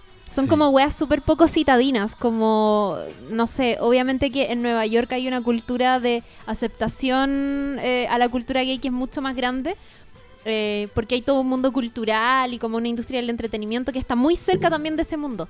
Pero, ¿qué pasa con pequeños pueblitos o con pequeños campos, ¿cachai? Como que son discursos que no llegan tan efectivamente. Rednecks, po, weón. Sí, pues. De hecho, Sí. lo mencionan en, al- en un par de capítulos, como... son, van a esos lugares, ¿cachai? Como a los guasos de acá, que Es como guasos eso, sí. fachos, como van para allá. ¿cachai? Como que el, el que votó por Trump, por ejemplo, que tenía propaganda de Trump en la casa. Oye, yo quería comentar a propósito de esta diferencia entre la temporada 1 y la temporada 2, que eh, yo algo también que respeto mucho de la premisa, o la respetaba, de, esta, de este programa, es que ellos hacen cambios en el participante, trabajan en base como a la materia prima, como a lo que tienen. Entonces les es de alguna manera irrelevante si él es gordito o no es gordito, por ejemplo. Entonces te enseñan como que si... eh, eh, podría ser un poquito body positive en ese sentido, como que no hacen críticas al físico, sino como tú estás llevando tu físico, qué ropa te estás poniendo, cómo eh, disimulas eh, tu peso con la ropa que te estás poniendo, ¿cachai? Cómo afecta la barba en eso. Y en la temporada 2 eh, cayeron en algo que yo no quería ver, que era llevar a un participante al gimnasio. Porque siento que eso No de alguna manera... El mismo participante al que trataron súper mal, el que era mentiroso, el que era mitó- Ay, que no. no- ni siquiera era tan gordo, pero como que le destacaron que él tenía bien resuelto el aspecto como de, de la ropa, como que le miraron el closet y cacharon que en realidad tenía buena ropa, pero tenía que bajar de peso. Y ahí como que me, no sé, no me me, de decepcionó un poquito, como... Pucha, no habían caído en eso hasta ahora, que era como, aunque fuera un, no sé, mórbido, trabajamos con eso y hacemos que te veas bien incluso con tu aspecto, ¿cachai? Pero, pero ¿desde qué lugar estaba abordado? ¿Como de la salud o de Juan Pajero? Porque al final eso era lo que le De criticaban hueón a ese pajero, weón. yo creo, de hueón pajero. Yo sí, creo, sí, era porque como sal de tu le- casa, claro. Eso era Pero- lo que le criticaban. De hecho, el weón, ese era el que más encima había dicho como que no cocinaba y después era como seco. Claro que movía el así cuchillo. hueá con el cuchillo. ¿Verdad? Sí. No, sí, sí puede ser como que se justifica por ese lado también. Sí. Oye, quiero, puta, es que estaba recordando los capítulos de la segunda temporada y me pareció que a rato eran hueones que vivían como como que eran súper privilegiados igual, ¿cachai? Como que tenían sus problemas personales, pero eran personas mucho más privilegiadas que las de la, de la primera temporada. Como ponte tú este loco que era medio hippie, que quería moverse a no me acuerdo a qué estado porque allá hacían el Una muy Burning rara. Man. Burning Man, que Burning es este Man. festival donde Que ya- una agua tan hippie lice, me imagino como en San Pedro de Atacama. De hecho, yo me pensaba todo el rato como el hueón hippie lice. O segundo, la historia de este cabro que era súper joven, que era muy, muy, muy joven y que se iba a ir a la universidad, El músico. el músico, y que la señora era como millonaria y que le había comprado un departamento que era a toda zorra. ¿Se lo había comprado? Era, sí, se lo había comprado. para Era la zorra esa weá. Era la zorra para que el huevón viviera. Y ahí el rollo era que ella, ella había toda una historia de, de como que ella se había hecho cargo de este niño, eh, lo había criado, era prácticamente su mamá. Y al mismo tiempo el hecho de que este loco eh, había crecido como, una, como un viejo chico, ¿cachai? Ya, eso era interesante y todo, pero yo no podía olvidar que el huevón era muy privilegiado como económicamente y que se iba, a- se iba a mudar a una universidad y que weón la mamá le había comprado como un departamento para que se fuera como Me perturba ese no niño igual. sé weón Un poco. Sí, Pero me, ¿sabes incom- qué? incomodó ese cabrón. Y, y- y es verdad, pero en- siento que fue en toda la serie un poco. En, en el, el- el indio que hacía las aplicaciones también tenía la mansa casa, no sé si se acuerdan. sí, Sí. weón pero es que Tenía ahí una terraza explotaron- pa'l pico. sí pero es que ahí explotaron mucho mejor su lado como personal Sí, de, de no sí. poder no sé weón como Estaba de brazos bien. cruzados, siempre. Sí. No, si ese weón estaba acuático. tenía una actitud súper negativa Y, y tiraba tallas todo el rato porque no, Sí. no podía enfrentar los problemas. Y en un minuto él lo dice muy bien. Dice como que me estaba yendo en picada a un lugar muy, muy oscuro. Sí. Y ustedes me salvaron. Sí, yo. es, es brígido. Eh, Sí. eh, me gustó que le dé ese capítulo con la segunda revisión que le di. Porque la primera vez creo que no. Como que no, no fui lo suficientemente sensible, quizás, como para entenderlo bien. Con Como que Mm. me caía mal porque más encima también pensé eso, como. Más encima le van a remodelar la casa a este culiado que tiene la media casa. Como es cosa mover un par de weas de lado y la wea ya era filete, ¿cachai? Y como medio hipster, como que tampoco se veía tan descuidado. Puta, pero yo creo que ahí empaticé con él por la wea como étnica. Como que pensaba, este weón está viviendo en una cultura que no es de él y que más encima tiene toda una. debe tener toda una como herencia familiar, una tradición familiar que le impide como ser más libre en ciertas cosas, ¿cachai? Claro. Aún cuando está viviendo, no sé, en Estados Unidos, en no sé dónde chucha. Como que creo que empaticé más con él. Pero con el otro weón era como un gring, un pendejo gringo, como, no, no sé, weón, no, no logré comprármela por completo. Igual Que que su gran el- el dificultad es que nunca había ido como a una clase porque estudiaba en la casa. Sí, po. Entonces nunca había como sociabilizado en una clase, como en un curso. Entonces eh, Anthony les hace como un taller de cocina. Pero no sé. es Me como- dio pena. Igual ese ¿cuál es tu capítulo, problema? ¿sabí? Pero era buen, era buen Y ahora lo estoy recapitulando y Sí. parece que igual me dio un poco de pena. Era buen personaje igual. Es ¿Cómo que sí, termina ese Esa capítulo? historia era muy interesante. Eh, hacía un show y lo iban a Ah, ver sus verdad. amigos. Y que él se presentaba, verdad, se presentaba a como público de tercera edad siempre. Sí. Sí, po. Y cuando van en el auto y Karamo le pregunta qué te gusta hacer, y él dice, dice que le gusta ver como láseres, le gustan los láseres. Es como un gato. Y quedan como que así es como un gato. Sí. Y quedan como que chucha, ¿qué es eso? No, salir y, y efectivamente, po, ya, ahí son súper agudos ellos y yo creo que Karamo especialmente, ahí yo reivindico su labor porque detecta súper rápido lo que está mal con la persona. Sí. Y es como, esto eh, que te estoy preguntando, te lo habrían preguntado muchas otras veces si tú hubieras dedicado a sociabilizar más con gente de tu edad. Te habrían dicho como, oye, vamos a saltar la cuerda. No, eh, sabéis que no me gusta saltar la Claro. cuerda y sabrías ya que no te gusta saltar la cuerda, ¿cachai? Pero no tenía resuelto qué le gustaba hacer porque se había dejado llevar por los gustos de eh, la madrastra o la persona que lo estaba criando. la mamá, en verdad. Eh, y le gustaban esas cuestiones muy raras como la música, leer y, y los láseres, ¿cachai? Pobre. Igual da pena ese cabrón. Atrapado, atrapado. Es No, que sí. imagínate ese weón en la U ahora. Sí, como, ¿qué pasó con él? Oh, yo me pasé un rollo con ese cabrón, sí. Yo que creo era que... gay en el closet. ¿No sentiste un poco un eso? poqui. Es que, es Al ser. final se empezó a soltar y yo dije, en algún minuto van a decir, y va a ser el tremendo final, como que él, él va a revelar que en verdad no tiene tan resuelta su, Su sexualidad. sexualidad. Es que yo creo que, ¿sabéis qué? Eh, yo creo que es exactamente eso. De repente, cuando, cuando no lo tienes resuelto, eh, es eso nomás, po. No es que sea gay necesariamente o, o hetero, sino que como el weón no había tenido la oportunidad de experimentar nada, es como que. Obvio que. Que, que no sabéis bien qué te gusta, po, ¿cachai? Eh, yo empecé a seguir a Joe Gallois en Twitter, que de hecho su foto de perfil es la foto que le sacan en la sesión de fotos que hacen en el programa. Y todavía funciona su página web, también lo comprobé. ¿Lo comprobaste? Sí. Bacán. ¿Sabes que Es chistoso igual. eh, está bien él. Eh, El y- comediante de el la comediante y sentí que durante el programa era uno de los menos expresivos, el que obviamente comediante, gente muy rota por dentro, que le costaba más manifestar lo que le, pas- le pasaba como en su mundo interior. Sin embargo, terminó el programa y fue como el más activo. Como que el- en el carrete le dio un beso a la mina que nunca dio luces de que le Tenía gustaba. bolola. De hecho, Tenía nunca la bolola. mencionó. No, El loco tenía pinche y no lo dijo. Sí. Hizo trampa igual. Puede ser. Ese, ser. ese weón era bacán porque le remodelaron el sótano Sí, y esa weá quedó la zorra. bacán. Le hicieron como una pequeña cocina. Le hicieron una weá toda raja. Sí, Qué envidia. Sí, Quiero claro. que vengan a arreglarme a mí todo. Fue muy bacán eso. Ese, Eh, era, ese era como uno de los típicos eh, heteros de la primera versión del programa. En, Sí. en, en Queer Eye for the Straight Guy, ese era el tipo de guanes que arreglaban. Como entre ese y el viejito del primer capítulo. Eran como, como muy el perfil. O hueones como padres de familia. Como que siento que igual. Como que en esta versión se la jugaron caleta con otro tipo de personaje. Y me gusta eso.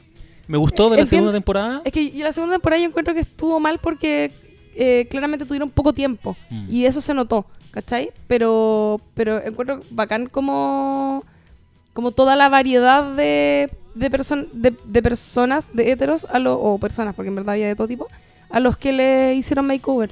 Sí, y yo destaco caleta de la segunda temporada el capítulo de este tipo que tiene que mm, pedirle matrimonio a su pareja. Oh, me cargó, weón. a, ¿no mí no me, a mí no me gustó. Me da vergüenza o sea, ajena. es Puta. que sí.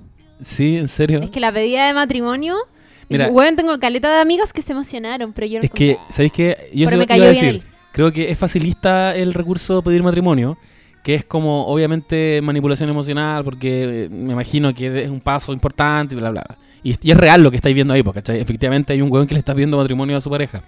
Pero a él lo encontré interesante como personaje. Más allá de que tenía que terminar pidiendo matrimonio, ¿cachai? Eh, me gustan los personajes cuando tú los ves desde el primer momento y dices, aquí hay potencial, ¿cachai? A, sí. a este hueón lo van a dejar bien. Esta historia va a ser buena. Sí, weón. esta historia va a ser buena y, y como que es un diamante en bruto. Este bueno hay que afeitarlo, se va a ver más mino. Y el hecho de que mm, también se mostraba como súper distante al principio y termina súper emocionado. No solo con la propuesta de matrimonio. El buen va en, el auto en un minuto y se, se quiebra y se pone a llorar porque por lo que le están haciendo su vida, porque lo están ayudando. y todo eso. Me, me gustó. A mí lo de la, la pedida de matrimonio me dio demasiada vergüenza ajena. Me muero si me pasa algo así. Como lo pasé mal viendo la wea. Oye, eh, espérate. El, el del Burning Man al final estaba pololeando con la amiga. No, pero tenían como que dentro del capítulo se ve una notoria tensión sexual entre ellos dos, tanto que alguno de los Fab Five lo como que lo, lo Lo menciona, claro. Eh, y él como que dice, no, somos solo amigos, o no me acuerdo si, si se lo preguntan, pero dan a entender todo el rato de que para el weón es solo una amiga, muy cercana. Pero y después no había como una foto del guan con la mina o algo. Sí, po. Sí, po, pero... Ese es como el, pro- el epílogo. El epílogo. ¿Y sí, qué, po. es que era? Que el weón no se va al final, pues se queda ahí. Se queda. Y estaba con, con la y loca. estaba con la ah, loca. pero yo creo que eso era como que están emparejados, ¿no? Yo creo que eran como amigos con ventaja. No, pero ellos dan a entender que quedaron juntos. Yo también entendí sí, porque eso. quedaron juntos, Están pero... como en un yate abrazados. Sí, Sí, como po. pol- pololis, digo. Claro, pero tú me estás preguntando si durante el capítulo... No, no, no, Ah, al ya, final, ya, al final. Sí, No, al final se el quedan Ese me gustó a mí. Me gustó que tenía buen ojo Sí. para la antigüedad y todas esas cosas. Sí, no, sí era bacán, era entretenido, pero no me emocioné como con los otros, ¿cachai? Es que era como un huevo muy piola además. Y po. un hippie culiado Sí. que se quería ir a no sé dónde chucha. Y era súper viejo igual. No lo representaba, pero era como, voy llegando a mis 50 años. Eso era Y interesante. era mino igual, Sí. era, era, era mino. era guapísimo. Y su Era relación con la idea del éxito, ese era como su problema. Era, bueno, ese Que no se permitía bueno. No se permitía triunfar porque no se permitía fracasar en el Claro. fondo. Pero ¿cachai que esa weá era bacán? Pero no la explotan suficiente. Podríamos habernos emocionado mucho más. La otra vez cité a Caramo en el Alo Solte por lo mismo. porque ahí dice una hueá muy bacán. Dice, eh, fracasar es parte del éxito. Y fue como... Sí, que eso se lo decía a su abuela. Es que es muy buena esa frase porque es totalmente cierto, como que yo, ya- yo creo que yo tengo un poco de eso también, como ese miedo al éxito, Sí, y a- pero al fracaso a la vez. Entonces como que al final no haces nada, como para no tener que pasar por nada nomás. O sea, si vamos a hablar de identificación, yo la primera vez que me senté a ver Eye no pude ver más de tres capítulos porque dije, conche tu madre. Como toda la idea del abandono, toda la idea de descuidarse, como el aspecto, fue como, todo el rato me están hablando a mí. Y fue como, oh, qué incómodo. Y al mismo tiempo, eh, hacer acciones. También como que, no sé, con todas las personas que esto, estas semanas he estado viéndola, a propósito de este podcast, todos están como aplicando las cosas que enseñan en... ¿Tú igual lo así? Y sí, ¿Has mira, aplicado ponte tú, me delineé la barba, una sopa Weón, pa- me Sí. delineé la barba, Sí. ah, Creo que la- pantalón, pantalón un poquito más ajustado. Chaqueta preciosa. Sí, y si te quieres afeitar, tienes que poner tu dedo aquí En en la la, manzana. manzana Adán, hasta ahí llega la barba. Muy bien. Sí. Me gusta lo que le está haciendo al Zapato hombre no este puede ser programa. de caña alta si tenéis las patas cortas, porque Y se la- ve más corta. Claro. Oye, ¿y ¿la polera la usas adentro? En la Eh, parte Te de... hacía el French tuck. Es que yo hace Ese. tiempo que, que eso, como tener la polera, después No. una camisa arriba. No, lo que pasa es que Tan, Tan. a todos los hueones le hace el French tuck, que es como meterse la parte de adelante nomás de la camisa en el pantalón así. Esa weá fue muy reveladora porque yo la hacía como de forma innata, pero no estaba seguro si era bueno. Y Dije, ahora, co- ahora como lo que sabes. pensaba, la gente dirá, ¿por qué el weón tiene solamente metida la parte de adelante y no la de atrás? Y ahora dije, no, mira, se puede. El French tuck. Se usa. ¿Cómo se llama? French tuck. French tag. Yo creo que esa es la mejor herencia de... la mejor herencia de Tan, lo amo. Lo amo. Oye, lo tú, odio. tú citaste Mentira, a Caramo, Lula, recién. Yo anoté algunas frases de Caramo, pero hay una eh, que me incomodó mucho y es un capítulo que yo ya lo dije. No lo siento un capítulo muy bueno, que es cuando se meten en esta comunidad ultra evangélica. Y, y él le dice como que cuando te cuesta encajar, a propósito de este joven que se tuvo que ir de la comunidad, El hijo de la señora. el hijo de la señora, que él quería encontrar su espacio en esta comunidad religiosa. Y Caramo le dice que cuando te cuesta encajar debes encontrar los espacios donde sientes que perteneces, porque ellos no te encontrarán a ti. Y me sonó mucho como ajustate a estos hueones. Y me hizo ruido, porque siento que eso está súper incorrecto. Pero era con lo, de lo, lo del coro, po. Sí, po. Pero, Pero- no entiendo. Yo creo que le está diciendo como... No perdáis el tiempo tratando de encajar Eso. en la iglesia o como en Ah, esta quizás weá. yo lo leí mal. Cuando en realidad tenéis que buscar como tus propios espacios para poder ser como... Como, Pero no lo como están- el Gay Man's Choir, o no sé qué weá era, pero eran como un coro de gays que era justo lo que hacía el cabro. Era la raja esa weá, me gustó. Sí, fue bacán. Y más encima el loco Qué cantaba bien de, encontrarlo. y más Ah, encima el loco cantaba bien ya. de verdad. Entonces era Sí. como, al final no era, porque el one decía, el como el coach de la weá decía como, puta, yo pensé que como que iba a venir y iba a cantar como el hoyo y como que lo íbamos a hacer para el show nomás, pero eres tan bueno que podís como quedarte. Ya, entonces ignoren totalmente lo que, la crítica que acabo de- Si queréis incluso la cortáis Ah. después, Chiri. ¿Sabéis qué? Porque yo no caché que era un coro gay. Yo quiero decir algo. Tiene mucho sentido lo que le dijo Caramo. Ese dato era clave. Me encanta, me encanta, me encanta, me encanta. La zorra. Oye, quiero decir algo igual. ¿Qué? Que dentro de todo, y, y creo que esto es un poco, me lleva un poco a cómo ocurrían las cosas a veces eh, en la primera versión del programa, que era lo que yo decía como de que eran súper poco gay. Como que había uno nomás que era súper gay en esa versión. Y el resto eran como unos hueones súper piolas así. ¿cachai? Eh, o sea, como cero, os- como ostentando su gayness, ¿cachai? Claro. Y en este no, po. De hecho, en esta versión como que los hueones son súper abiertos a hablar de su vida, como que Bobby habla de que él... ¿cachai? Bueno, Bobby, si bien no es el más como carismático, a mí me gusta Caleta porque lo siento súper real en sus problemas. Como Bueno, para llorar, me encanta. bueno para llorar y el loco es como que... ¿Tú caché que ese como que parece que no tiene relación con su familia en absoluto? Porque él, si no me equivoco, creo que es adoptado. Sí, sí. es adoptado. Y, y- y lo adoptó una familia muy religiosa que, en- que no le permitió nunca ser gay. Entonces el one tiene como pésima. eh, tiene, tuvo una pésima relación con la religión y con. eh, con las comunidades religiosas. Entonces en un capítulo, que parece que es ese que decís tú, él como que no quiere entrar a la iglesia, Sí, po, y se sí. queda afuera y hasta el final del capítulo yo dije, ah, ya, obvio que va a entrar y la weá. Y al final no, pues igual es como que se mantiene en su posición. Y eso lo encontré muy bacán. Muy bacán. Pero El- yo ¿ah? creo que sí tiene relación con su familia porque me acuerdo que subió una foto con su papá. Deseándole Ah, ya. feliz Día del Padre al mejor papá del mundo. Ah, ya. Como que tiene que haber habido una... Quizás con la vieja. Es que estoy segura que alguna vez la escuché como que tenía como algún odio dirigido a alguien. Sí, puede ser, puede ser. Como que el weón menciona en algún capítulo que, que para él fue muy difícil haber crecido en una comunidad súper católica donde jamás se sintió aceptado y donde al principio obviamente que para los papás tiene que haber sido como "Puta, weón, una maldición del cielo. Y clara- claro, claramente lo pasó mal y todo. También tan en el capítulo de Skyler, el weón cuenta una weá súper curiosa que él dice, yo como gay nunca me he relacionado con el mundo gay. esa weá es más común, Sí. es mucho más común de lo que muchos piensan. Es muy heavy y es Sí. y, y te das cuenta que en el fondo, claro, este weón, como viene de una familia religiosa, es musulmán, él. Entonces es como que a pesar de, de ser gay y estar fuera del closet y estar con su pareja, él eh, es como que tampoco quiere, como lo que yo entendí era como que tampoco quería asociarse como con los gays, como del show, ¿cachai? Sí, po. Entonces eh, lo vivía súper en privado. Y en ese capítulo el weón cuenta todas estas cosas como loco. Yo nunca me relacioné con gente LGBT de ningún tipo. ¿Cachai? Como que bacán conocerte. Como me gustó que siento que en esta versión del programa, como que los personajes, eh, además de arreglar a- al, al hétero, también ellos mismos se permiten como ser intervenidos por ellos. Sí. ¿Cachai? Toda la razón, sí.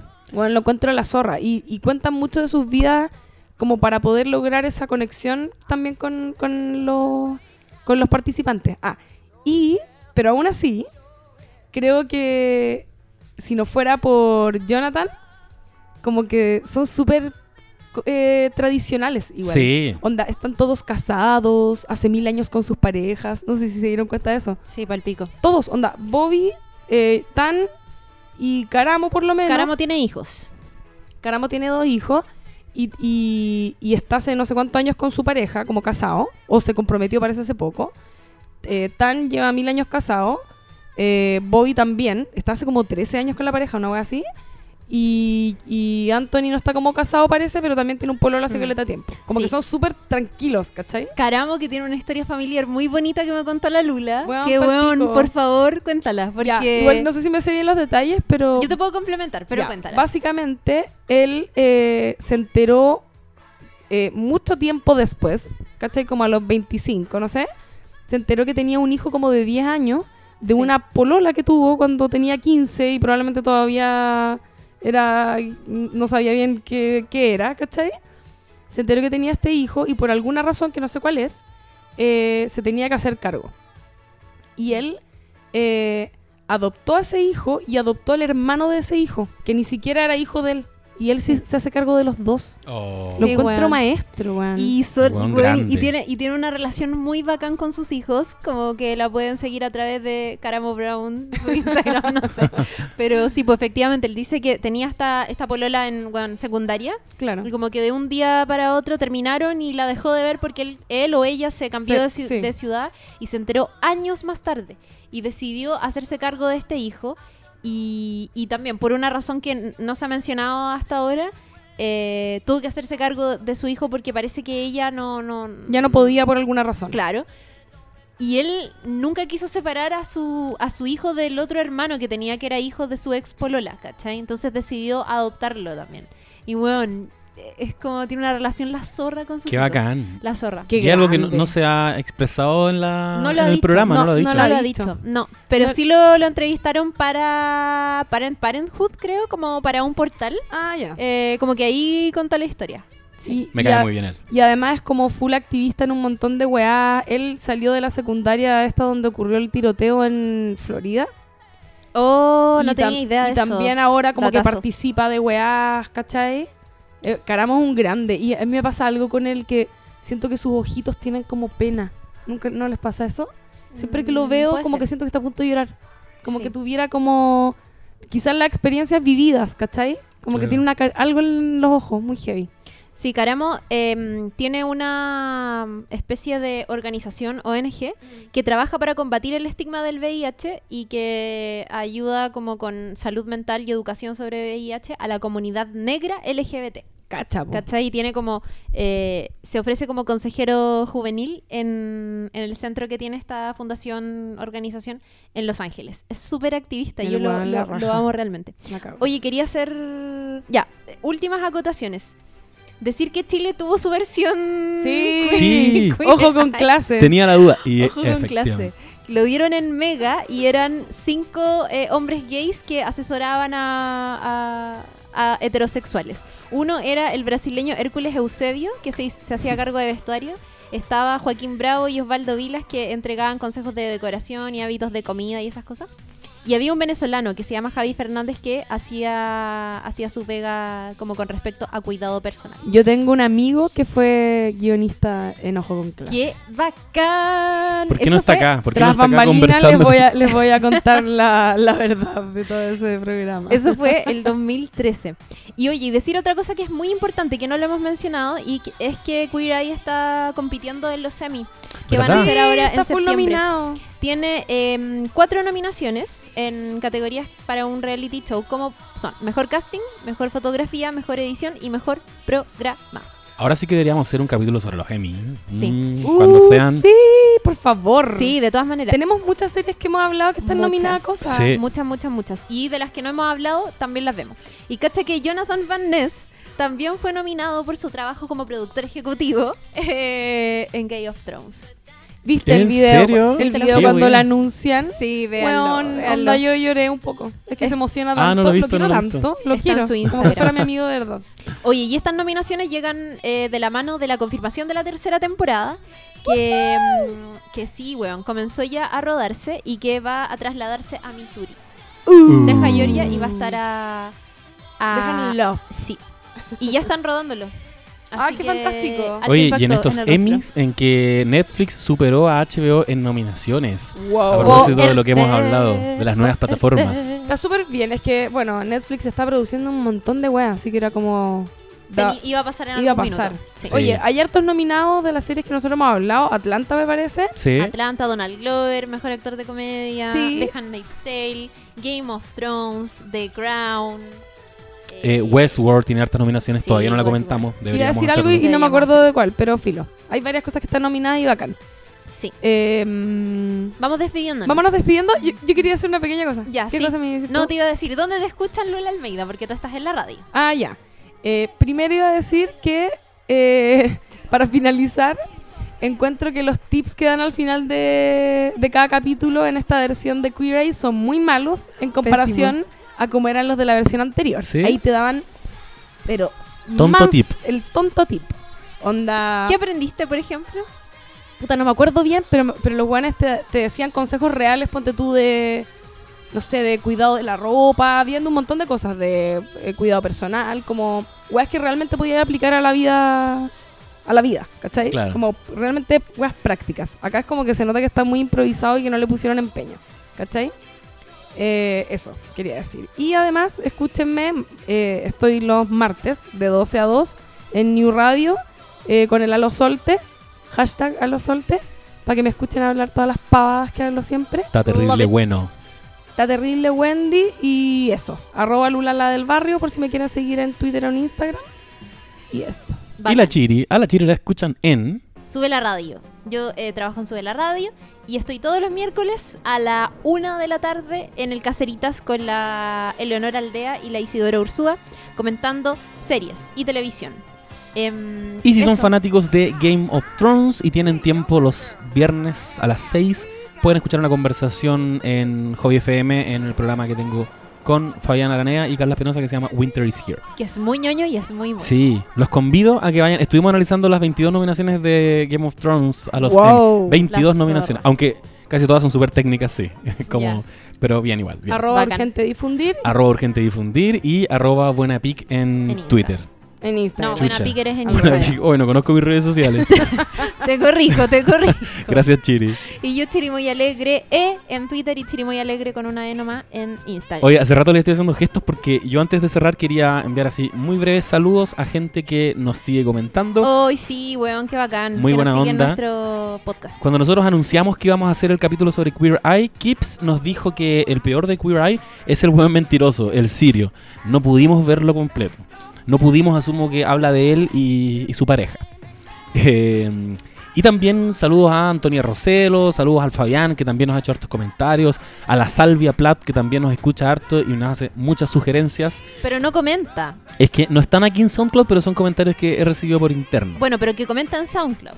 Sí, ya hay que paren la weá y váyanse a comentar a SoundCloud. Nada recibiendo. Los voy a bloquear. No, mentira. Eh, ahora sí estamos en condiciones de ir cerrando, sí. chiquis. Oye, a mí me llegaron también caleta de comentarios en Twitter. Como que nos etiquetaban en, weón, Sí. escuché el capítulo, está bacán. El próximo va a ser sobre. El próximo va a ser sobre Glow. Se viene. Oh, weón, estoy. Voy a estar. on- voy a tener. Yo creo que ahí voy a hablar todo el rato.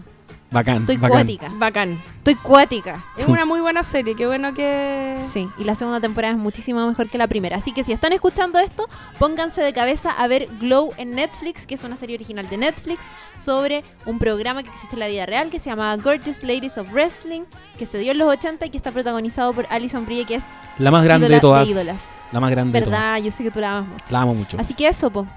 Eh, ya, pues entonces cerramos, chiquillos. Nos escuchamos en dos semanas más. Adiós. Adiós. Chao. Un último mensaje, un último mensaje. Quiero decirle a los hombres heterosexuales que se cuiden y se echen cremas, porque ese es el mensaje de Queer Eye. Que no por hacer esas cosas van a ser más femeninos. Y que, no, y que no los van a venir a buscar cinco gays a arreglarles la vida, así que arréglense las solas. Sí, chiquillos. Sí, compadre, chao.